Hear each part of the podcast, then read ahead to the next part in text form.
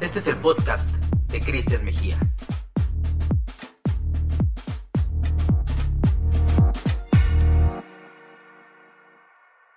Muchas gracias, Gonzalo, por estar de invitado en este nuevo proyecto que estoy este, armando y que pues justamente este fin de semana estoy, estoy recabando una serie de entrevistas en base a una situación pues que está de más decirla, ¿no? Que todos estamos viviendo en una época muy complicada por este tema del COVID. Eh, y quiero tener diferentes perspectivas. Hace rato tuve una plática con un director de una agencia de publicidad, ¿no? Para ver también desde, desde el punto de vista de la publicidad, cómo ha cambiado y qué repercusiones ha tenido este, este tema. Y contigo, pues sin duda hay como dos vectores muy importantes. Uno que son los medios de comunicación y otro es que tú también eres parte de, de, de, la oferta de entretenimiento y has estado también del otro lado como promotor de eventos, ¿no? Entonces, pues creo que son dos opiniones eh, que hoy en día nos hace falta dialogar de esto, ¿no? Y también darle hacia afuera un punto de vista a la gente que nos está escuchando acerca, ya seas parte o no de la industria, ¿no? O sea, como espectador o también como gente que está en medio involucrada en la publicidad o en los medios o el tema de, los eventos, ¿no? No, pues te lo agradezco mucho, Cristian. Y sí, yo creo que los últimos 60, 60 eh, días, más o menos 45, 60 días, han sido una muestra enorme de cómo las cosas sí dan un vuelco brutal y que uno esperaría o uno cree que todo está muy planchado, muy puesto y que todo sigue una rutina. Y lo que termina sucediendo es que esa rutina en realidad se transforma y, termina por avasallarte cuando cambian las circunstancias como han cambiado en los últimos tiempos.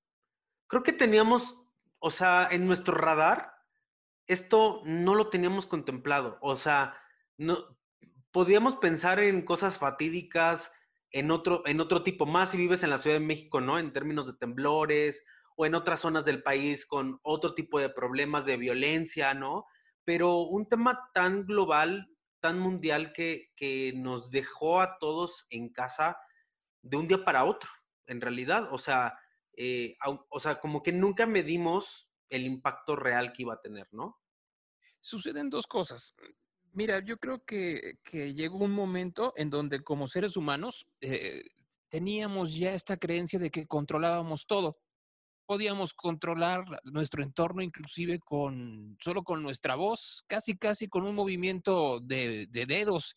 Prende la luz, apaga la luz, que comience a andar la cafetera, que me diga el, el refrigerador cuánta cosa tengo y cuánta no, y si puede de manera automática que haga los pedidos y que lleguen a través de una aplicación hasta mi casa. Yo voy a decidir cuándo, dónde y bajo qué condiciones voy a, consumir tal película, tal serie de televisión o tal canción. Yo voy a ser el que controle cuál es el, el mundo del entretenimiento que tengo en mi microcosmos. Yo voy a ser quien controle mi vida en una, en una quimera que fue totalmente eh, una bomba de jabón, una burbuja, porque a partir, tú dices que de un día para otro, no sé si escuchen las ambulancias que, se escuchan atrás. E, este sonido, esas ambulancias que escuchan ustedes, yo vivo cerca de unos hospitales, pero nunca había tenido esa cantidad de ambulancias alrededor como lo he tenido en los últimos 15 días. Entonces, es obvio que eso obviamente no lo esperábamos, pero también lo dejamos pasar, Cristian. Y lo dejamos pasar porque era muy, eh, eh, muy egoísta. Fuimos muy egoístas y muy soberbios creyendo que, ah, bueno, es un virus que se dio en China y a los chinos les da todo. Pero no cerremos fronteras, pero no cerremos economía. Pero es solo un virus que llegará el verano y se irá con gran facilidad. Y sí hay algunos que se morirán, pero en realidad es algo que te da y no pasa absolutamente nada, es como una gripa. Y todo fue una mentira. Y fue una mentira que no necesariamente tuvo que ver solo con el manejo que tuvieron los gobiernos y los medios de comunicación, sino también nuestra soberbia. Esa, eh, esa idea de que controlábamos todo cuando en realidad no, no somos capaces de controlar ni siquiera el cómo tenemos que lavarnos las manos, el que de nueva cuenta nos tuvieran enseñar cómo cómo hacer el mojar, enjabonar, frotar, frotar, frotar, enjuagar y secar.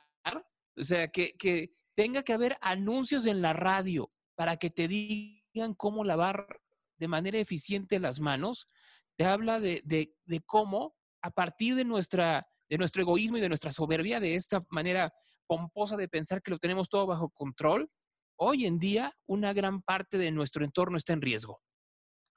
Muy, muy en riesgo y justo los impactos son a muchos niveles, ¿no? O sea, hoy hablando tal, digo, y estoy hablando de desde un punto de vista del que me, toca, ¿no? Me, me, perjudica, vivo día a día con esta incertidumbre sobre, eh, pues yo me, yo me dedico a juntar gente, ¿no? Por diferentes razones, pero a hacer cosas en donde masivamente la gente va a disfrutar algo, un show, un concierto, una instalación de arte, lo que sea. O sea, hoy en día ya no tenemos esa posibilidad. Eh, y claramente el impacto que esto tiene, digo, a su cierto nivel, también hay otras industrias, ¿no? Están los restauranteros, están, hay muchas cosas y ninguna es más importante que otra, pero también el entretenimiento para la gente es fundamental en el país y en el mundo, ¿no?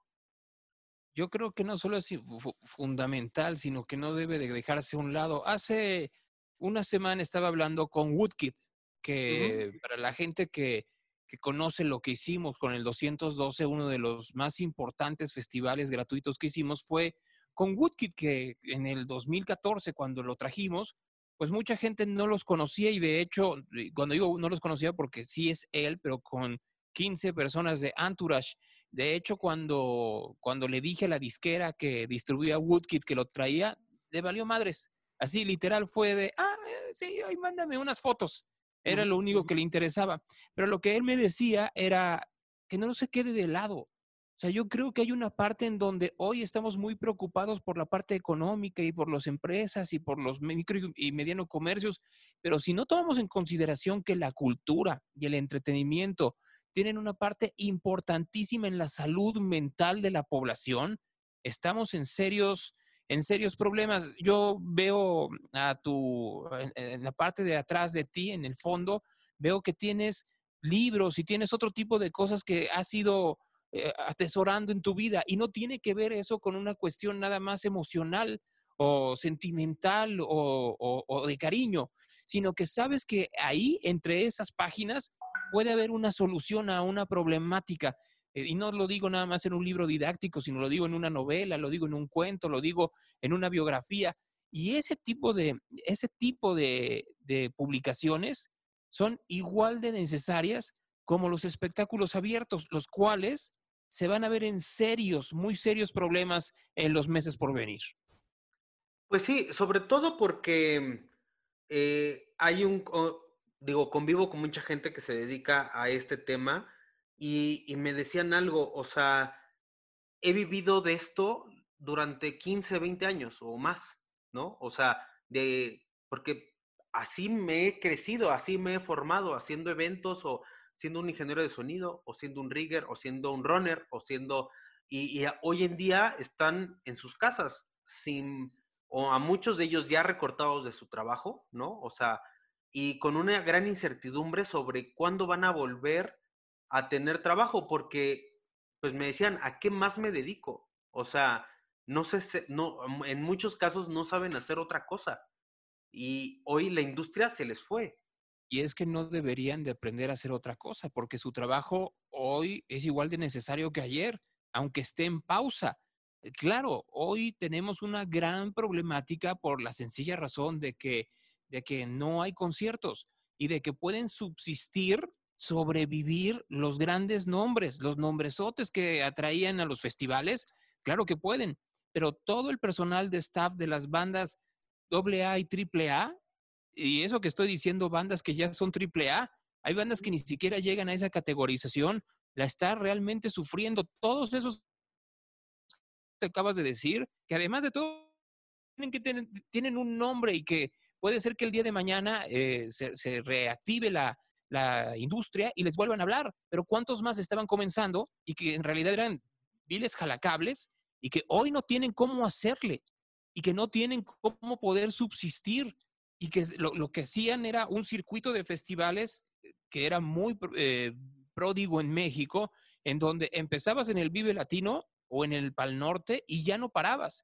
Te seguías seguías por lo menos hasta el otoño con el final del Corona Capital en la Ciudad de México y tenías que ir saltando de festival en festival, pero lo hacías, ¿no? Entonces estabas en Ciudad de México y te ibas a Monterrey y te ibas a Tijuana y te ibas a Hermosillo y te ibas a Guadalajara y te ibas a Querétaro y te ibas a Yucatán y regresabas a la Ciudad de México y regresabas a Monterrey y te ibas a Tampico y regresabas a Querétaro y te ibas a Puebla y luego otra vez Ciudad de México y otra vez Guadalajara, pero tenías como subsistir y estoy hablando solo de festivales, no hablemos de aquellos staffs que iban de gira con sus bandas por ciudades muy pequeñas o medianas y que hoy no tienen cómo, pero eso no quiere decir que no se vayan a necesitar en algún momento. Mi preocupación no es el que, el que trabaja de roadie. Mi preocupación es el que trabaja con el roadie y que hoy ya no tiene con qué vivir, que hoy ya no tiene una salida rápida porque además la industria es muy, es muy cruel, porque ninguno de los organizadores de, esa, de, esos festivales o de esos conciertos está pensando en ellos. ¿Por qué? Porque también tienen que subsistir. Entonces, están en esta parte en donde, pues, me encantaría poderlos mantener y poderles darles algún tipo de ingreso, pero el único que podría sería el banco que patrocina este tipo de eventos y el banco no va a dar un peso para ayudarles. No, no, no, no. Y lo que está pasando es un recorte masivo de personas, ¿no? O sea, eh, yo, yo estando pues conectado con el tema entretenimiento, agencias de publicidad y demás, o sea, muchos conocidos están en esa situación, o sea, aguantaron un mes, dos meses, pero las empresas también más allá no van a poder aguantar. Y estamos hablando de pronósticos, pues que ya ni siquiera hay una certeza real de cuándo va a poder hacerse un, un concierto masivo, ¿no? O sea, ya no se diga un concierto. Eh, o sea, es muy probable que este año ya no suceda. Sí, claro, las agencias de publicidad y, y las agencias de entretenimiento se están viendo muy complicado porque no sabes cuándo vas a regresar. Eh, en un inicio decían, bueno, pues regresemos en septiembre. El problema es que en septiembre ahora dicen que viene el rebrote. Bueno, regresemos en noviembre. No, porque en noviembre viene ya el, brote de invierno. Bueno, regresemos en primavera del 2021 y más allá de las fechas que podrían estar dando todos los, eh, pues todos los expertos en epidemiología, el gran problema es también la certidumbre de la gente. O sea, porque tú puedes hacer un concierto, olvidémonos de los festivales. Vamos a imaginar que hacemos un concierto en un venue como el Plaza. ¿Cuánta gente va a querer ir? ¿Cuánta gente va a decir, sí, voy a, pagar mi boleto, pero me van a poner un asiento sí y uno no, uno sí y uno no? ¿Cómo voy a saber si el que está a mi lado no está contaminado? Porque además vivimos en una época en donde tenemos una psicosis, que es lo primero que tendríamos que tratar. ¿Cómo hacemos frente a nuestra psicosis de contagio? Y es bien complicado eso, Cristian. Sí, y sobre todo estaba leyendo de que a ciertos venues les querían, o sea, en otras partes del mundo, a su tercera capacidad, o sea, su eh, una, una capacidad reducida. Imagínate eh, cuánto tendría que costar el boleto para sostener esto. Tú lo sabes, lo caro que es traer un espectáculo de calidad al país no te sale. O sea, porque además, si lo piensas como una empresa como CESA, puede ser que pueda soportarlo durante algún tiempo, poco tiempo. Pero un, promotor independiente no tiene cómo. O sea, no hay poder humano económico que haga que pueda sostener un espectáculo no solo internacional, sino nacional, bajo los costos que hay el día de hoy de impuestos, de renta del espacio, de seguridad, de catering, de los servicios que tiene que ver alrededor, de transporte, de alojamiento, etcétera, etcétera, etcétera. No te da. O sea, tendría que haber un acuerdo entre todos y el gran problema es que en México, a diferencia de otras partes del mundo, no se está fomentando esta cultura del acuerdo, de pacto porque además tenemos muy malas, muy malos recuerdos de los pactos.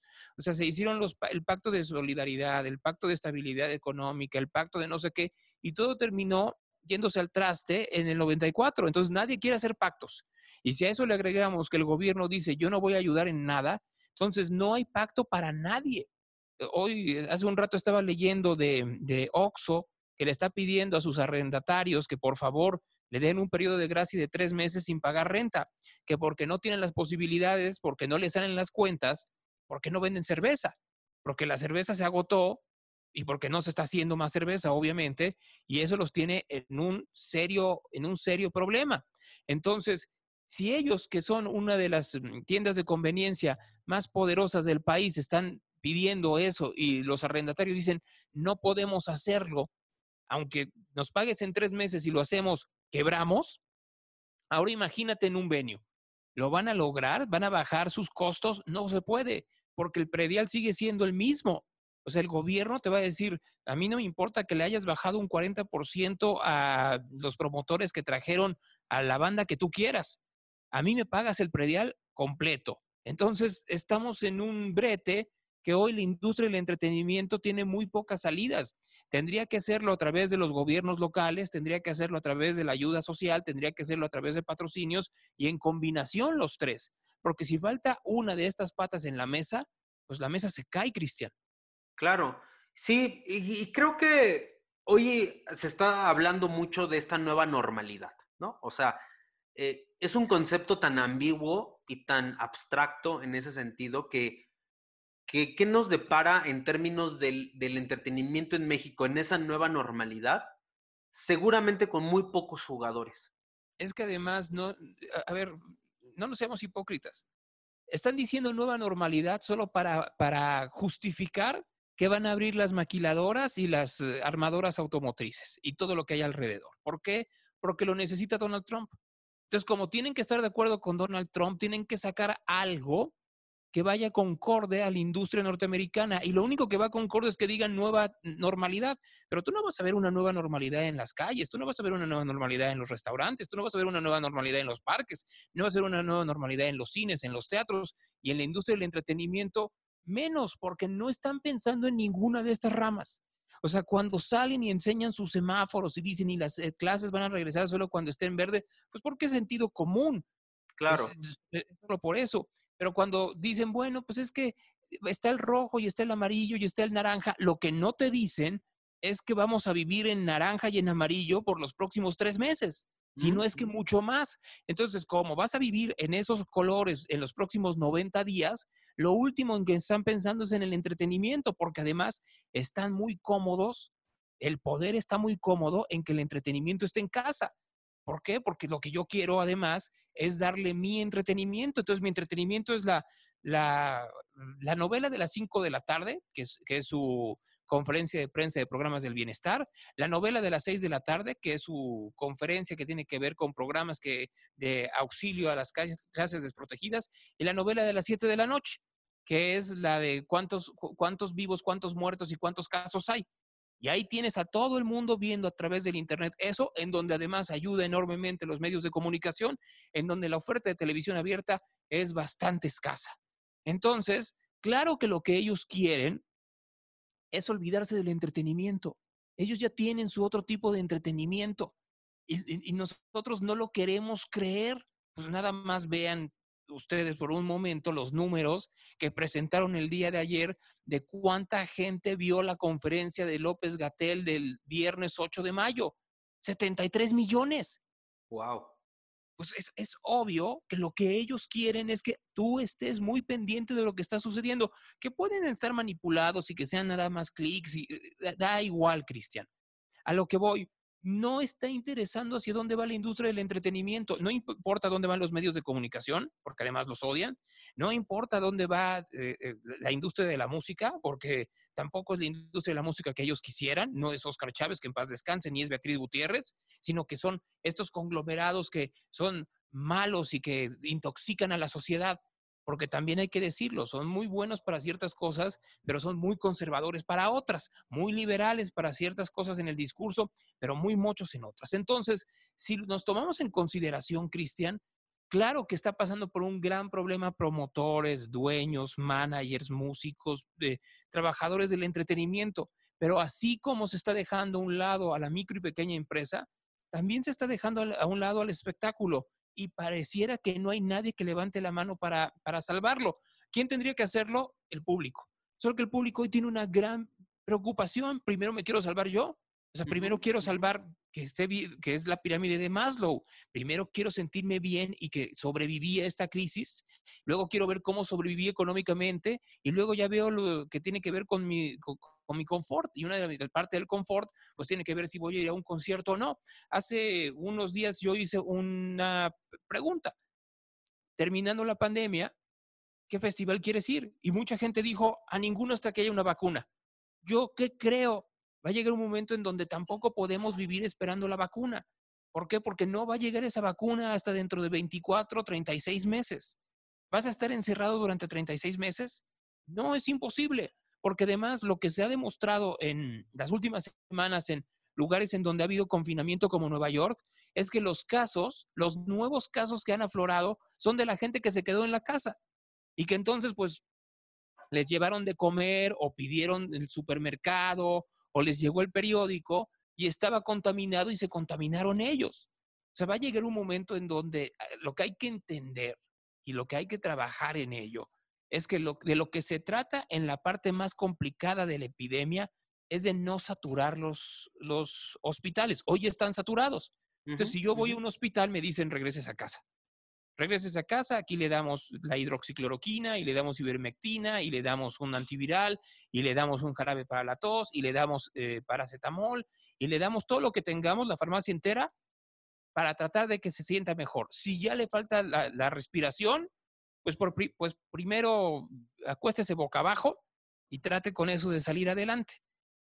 Pero en realidad va a llegar un momento en donde, como eh, con muchas otras enfermedades, Puede ser que te dé y seas asintomático y puede ser que no, porque son virus que no hay al momento un control al respecto, Cristian. Y esa parte es muy complicada de entenderlo. A mí me cuesta mucho trabajo entenderlo, aunque no lo creas, eh, y, me, da mucho miedo. ¿Por qué? Porque lo último que quieres es morirte de una calentura. Sí. En donde además ni la debes ni la temes. es, es, es angustiante, claro que es que angustiante, pero tienes que aprender a controlar ese, ese miedo y entender que no estás exento en ningún momento de tu vida, porque es como si tuvieras miedo a salir a la calle porque te van a atropellar o porque va a salir un, un, tortón y va a pasar por encima de ti. Claro que existe la, la, eh, opción, claro que existe la posibilidad, pero si te quedas todo el tiempo encerrado, va a ser muy, muy difícil. Mira, ahora que fue Día de la Madre, me habló mi mamá y me dijo que la fuera a ver y le dije, no, gracias, yo no, no, no, no, estoy dispuesto a eso. Entonces me decía, es que yo estoy convencida de que te salvas del rayo y no de la raya. A mi mamá le dio una enfermedad llamada granulocitosis, que es una enfermedad en donde te quedas sin defensas. Te quedas cero defensas. Entonces me decía, pues a mí llegaron y me dijeron, doctora, ¿para qué le mentimos? Mi mamá, mi mamá es médico. Y entonces me dijo, ¿para qué le mentimos, doctora? Usted no va a sobrevivir tres días. Y de eso han pasado 40 años. Entonces, sí hay que eh, aprender a sortear el miedo. Es muy complicado hacerlo en, con un virus tan nuevo como este y con noticias tan, tan cercanas y tiene que ver con eso, ¿no? Eh, si, todos los casos se dan al mismo tiempo, pues es obvio que va a llegar un momento en donde el bombardeo de noticias va a llegar a afectarte y asustarte. Veamos qué es lo que sucede a partir de que bajen los casos y que sea otro tipo de relación la que tengamos con el COVID-19. Fíjate que hace un par de, de, días estaba viendo una infografía, una serie de infografías muy interesantes acerca de un estudio de el consumo de los medios a través de las diferentes generaciones, ¿no? O sea, entonces me queda muy claro que la gente mayor de 50 años, su consumo de televisión aumentó al 90%, ¿no? O sea, y así, más jóvenes viendo streaming, viendo, o sea, iba modulándose en base a tu edad como tu consumo de entretenimiento, ¿no? Eh, en, eso, en ese término, ¿cuál sería la oportunidad? O sea, tenemos un gran problema, eso lo sabemos todos. ¿Cuál sería, desde tu punto de vista, la oportunidad que tienen hoy en día los medios para dar un mejor, no sé, si calidad de contenido, si mudarse a otras plataformas, ¿qué pasa con esos medios nuevos? Eh, ¿cuál, ¿Cuál es tu perspectiva en, torno a esto? Porque es un, es un tema muy complejo. Eh, pero es que es un tema complejo porque no se sigue lo mismo que con lo que comenzamos, la lógica. O sea, la lógica te diría que en estos momentos tienes una gran oportunidad para la televisión abierta y para la radio. ¿Por qué la televisión abierta y por qué la radio? Por una razón muy sencilla. La gente quiere informarse, pero además la gente quiere informarse de lo que pasa cerca de ellos. O sea, sí, a mí me interesa lo que está pasando en China y que en Wuhan hay un nuevo, hay un nuevo brote y lo que tú quieras, ¿no? Y que, y que cómo va la, la vacuna con Trump, pero yo quiero saber lo que está pasando en mi colonia. Yo quiero saber lo que está pasando, te lo vuelvo a decir, ¿por qué hay tanta ambulancia alrededor? Pues, muy sencillo, porque vivo ah, enfrente de una clínica COVID, pero a mí me gustaría que efectivamente la radio me lo dijera y que la televisión me lo dijera. ¿Y cuál es el problema que hay con la radio y la televisión mexicanas hoy en día? Que están totalmente alejadas de la población le hablan a otro público. Entonces tú escuchas la radio de la Ciudad de México y a qué público le están hablando. La octava, ¿a qué público le está hablando? le está hablando al doctor y al que sabe de información y que está a favor de la 4T, que hoy no le importa eso. Lo que importa es saber cómo voy a, cómo le hago si llega una pizza. La caliento en el microondas o no la tengo que calentar. No puede ser que sea la pizzería la que tenga que hacer un anuncio que diga lo calentamos a 280 grados y no, y, no pasa por la mano de nadie para que la compre usted. O sea, porque no está haciendo el medio de comunicación la labor. Entonces, ¿qué termina sucediendo? La gente se va. Y no es un fenómeno que suceda nada más en México, pasa en todas partes del mundo. Nos casamos con estas fórmulas de que la gente quiere escuchar el top 40. Entonces tú pones el top 40 y con eso se queda. No, en tiempos de crisis Tú tienes que poner el top 40 y tienes que poner una voz que le dé confort y que le dé guía y que le dé información. Claro. Que le ayude a entender qué es lo que está pasando a su alrededor. No lo haces y lo que va a terminar pasando es que la gente se va a ir de tu estación de radio y los anunciantes también. No se tienen por qué quedar a escuchar a alguien que no te está diciendo lo que está pasando momento a momento en tu ciudad, en tu colonia, en tu país, si están perdidos en otra cosa totalmente distinta. Y los locutores terminaron por por no entender la oportunidad. Entonces a todos los locutores, una gran parte de los locutores los mandaron a sus casas y entonces sucedieron dos fenómenos, Cristian. El fenómeno número uno es que echaron la hueva. Y, en el terreno de locutores también digo conductores, porque pasa mucho también en el terreno del entretenimiento, en donde tú ves que el, el conductor se levantó cinco minutos antes de entrar al aire. Y bajo el pretexto de que está desde su casa, entonces es, era mejor que el negro Araiza entre en lugar de que entre yo. ¿No? E, este, o pasa lo contrario, en donde el tema no tiene nada que ver con lo que pasa en la calle. La gente, más allá de que esté preocupada, está ocupada con información, pero no solo con información, sino con un sentimiento de solidaridad, cómo ayudo a mi comunidad, cómo ayudo al tendero, cómo ayudo al tortillero, cómo ayudo al restaurantero, cómo ayudo al repartidor.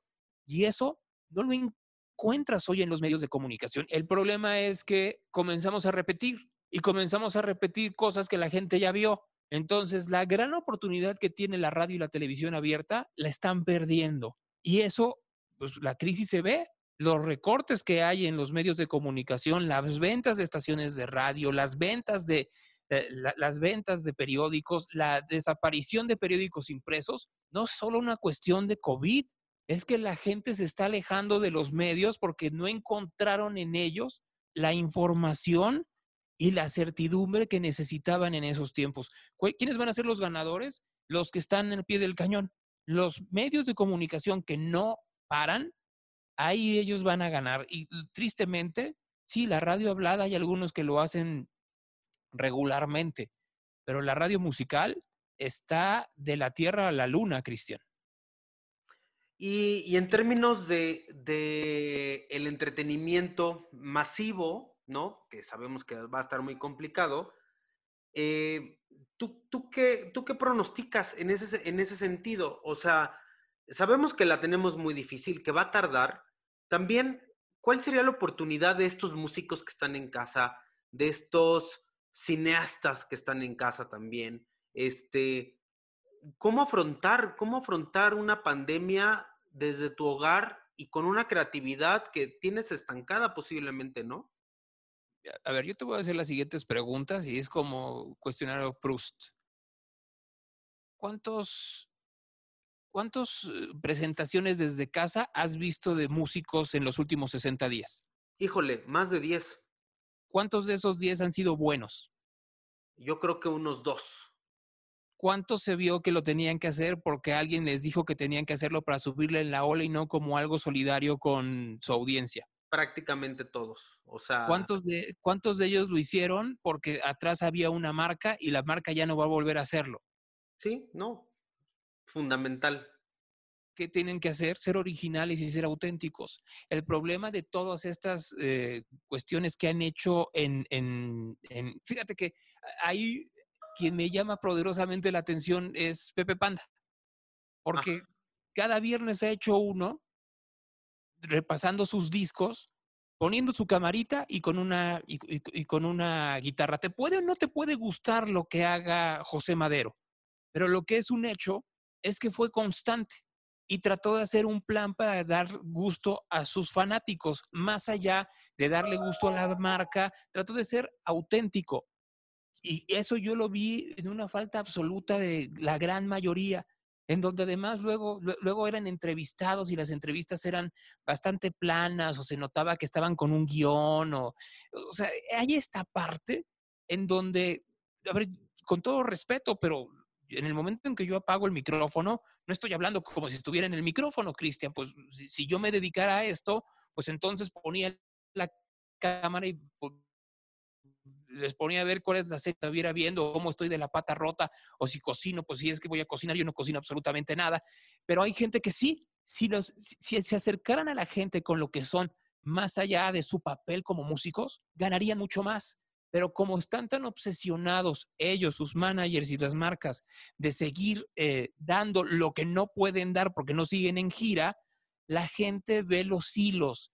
Y yo creo que ese es el gran, eh, es la gran oportunidad enséñame no los hilos, enséñame lo que te hace ser músico, enséñame que lo estás pasando igual de bien o igual de mal que yo, enséñame cómo tu casa no es este lugar perfecto lleno de, velas y que, eh, y que huele incienso, sino que en realidad, como todos en esta cuarentena, puedes tener una toalla ventada por ahí o puedes tener una camiseta o puedes vivir puedes sufrir este encierro o lo has cambiado, ¿no? O has pintado tu casa o has hecho una hortaliza o has hecho cosas que no te daba el tiempo anteriormente. Sea auténtico. La gran oportunidad que tienen hoy los músicos es demostrar que están en un escenario por su autenticidad y lo que les está faltando en su comunicación con la audiencia es la autenticidad que hace que la gente los vaya a ver en un festival. Eh, la verdad es que, que, también hay un oportunismo ahí también de que se quieren sumar las marcas a a este tipo de cosas y no lo están haciendo de la manera más adecuada o sensible, ¿no? Es que, a ver, regresamos. Tú tienes un presupuesto, te tienes que acabar el presupuesto porque si no, no te dan más presupuesto. Es la manera tradicional de verlo. Cuando hoy tendrías que ver que ya no estás en la forma tradicional. La gente además falta mucho para que regrese a la forma tradicional si es que regresa. Hoy la gente no quiere, yo estoy convencido que, no sé si te ha sucedido a ti, pero he visto menos selfies en estos tiempos que lo que veía hace 60 días. O no las veo con esta preproducción o esta, eh, esta, esta, parte como falsa que había anteriormente. Entonces la misma marca tendría que decir, aquí hay algo que me deja ver que la gente está más preocupada por A que por B. ¿Por qué les quiero seguir dando B si la gente me está pidiendo A? O sea, la gente sinceramente, pues no quiere ver a su músico en, su sala tocando, pues para eso pongo el video que se hizo originalmente o escucho su canción en Spotify. Pero yo quiero ver al músico haciendo otras cosas que me, que se haga, que me haga sentir que está conmigo. En el tiempo difícil está conmigo. Si me dice el músico, mira, pues de, de forma muy original, toqué, hice esta nueva canción, pues claro que lo voy a, o hice este cover de esta canción porque se me hizo muy adecuado para este momento, ahí voy a estar pero tienen que ser cosas, no quiero usar la palabra orgánica, tienen que salir al natural, tienen que ser cosas que sean de la vida cotidiana. Y una marca es muy difícil que le salga porque quien está manejando la imagen de la marca está pensando más en su presupuesto y en su puesto que en lo que quiere la gente y lo que está sucediendo con la gente. Y eso, superarlo, debe de ser mucho más fácil en los tiempos por venir si hay alguien inteligente en las agencias de publicidad que lo comprenda.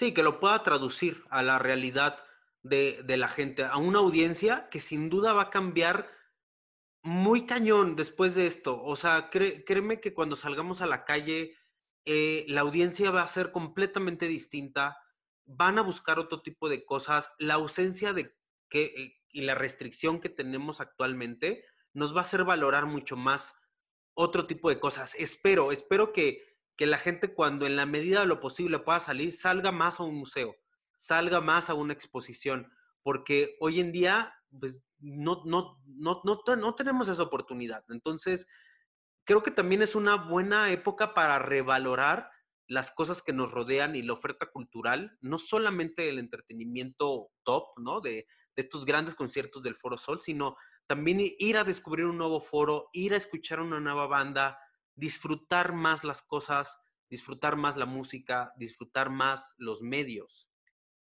Mira, acabas de darle al clavo algo.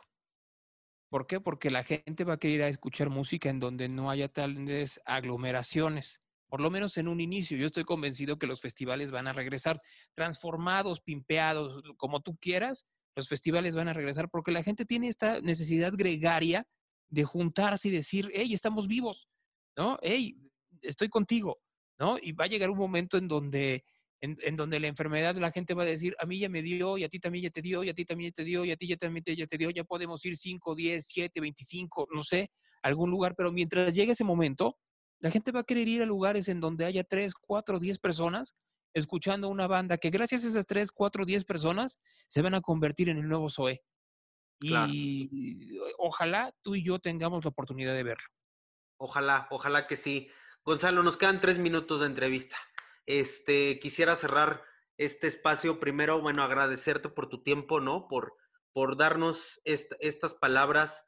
Y, y, sobre todo, creo que hoy en día el hablar de estos temas y darle este tipo de contenidos a la gente que está en casa y que vive en, una incertidumbre, eh, también es como un grupo de autoapoyo entre todos, ¿no? O sea, de escuchar que hay otras personas que también tienen un punto de vista, que tienen una visión y que sobre todo tenemos una, una esperanza de que esto va a pasar. No sabemos cuándo, pero también va a pasar. Mira, yo creo que si hubiéramos sido ingleses viviendo en la Segunda Guerra Mundial, no, no hubiéramos superado. La guerra mundial duró años, aquí llevamos 60 días. Y era una guerra mundial en donde yo puedo escuchar las ambulancias que van llegando aquí enfrente. Allá tenían que escuchar los bombardeos, o los franceses en París, o, los belgas o los austriacos. O o los polacos que les fue muy mal. Y claro que tuvieron que superar y tuvieron que arredar y entender que no está fácil. Pero como bien dices tú, la única manera de poder salir adelante es controlar el miedo, no es no sentir miedo, sino controlarlo momento a momento. Exacto.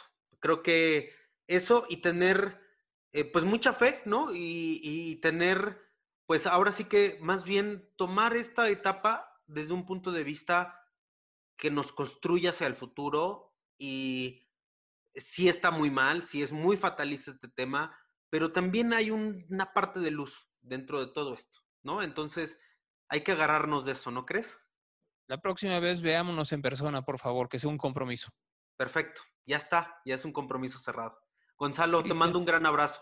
Muchísimas El abrazo de regreso. Hasta luego. Bye. Gracias por haberme escuchado. Conéctate conmigo a través de las redes sociales en arroba Cristian Mejía en Twitter y arroba soy Cristian Mejía en Instagram. Hasta la próxima.